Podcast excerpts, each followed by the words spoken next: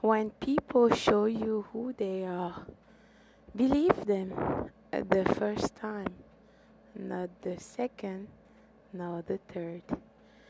Thank you, Dr. Maya Angelou.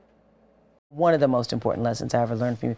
And I still am, you know, I think I know the lesson, and then I'll walk into a situation and think that's that same lesson. And that is when people show you who they are, believe them. Yes, absolutely. A person says to you, I'm selfish, or I'm mean, or I am unkind. Or I'm crazy. Or I'm cra- believe them. They know themselves much better than you do. Mm-hmm.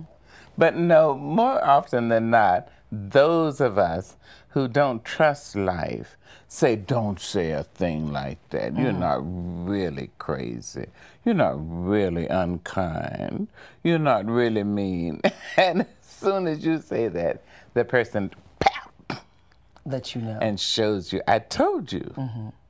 I told you I was unkind. So now why are you angry?